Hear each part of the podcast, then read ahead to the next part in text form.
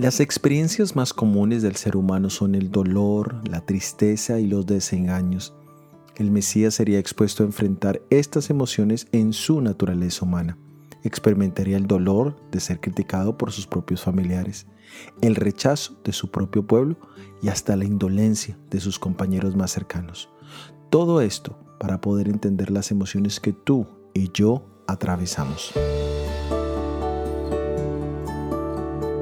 En el Evangelio de San Lucas capítulo 19 versículo 41 y 42 leemos, Y cuando llegó cerca de la ciudad, al verla, lloró sobre ella diciendo, Oh, si también tú conocieses, a lo menos en este tu día, lo que es para tu paz. Mas ahora está encubierto de tus ojos. La vida de Jesús fue una vida de servicio y amor desinteresado por toda la humanidad, pero al acercarse a su sacrificio, él lloró al ver que su pueblo no aprovechaba su presencia ni su sacrificio. Nosotros mismos hemos vivido esos momentos donde desearíamos que alguien a quien amamos pudiera salir adelante, superar sus malas decisiones, pero desafortunadamente eso no sucede.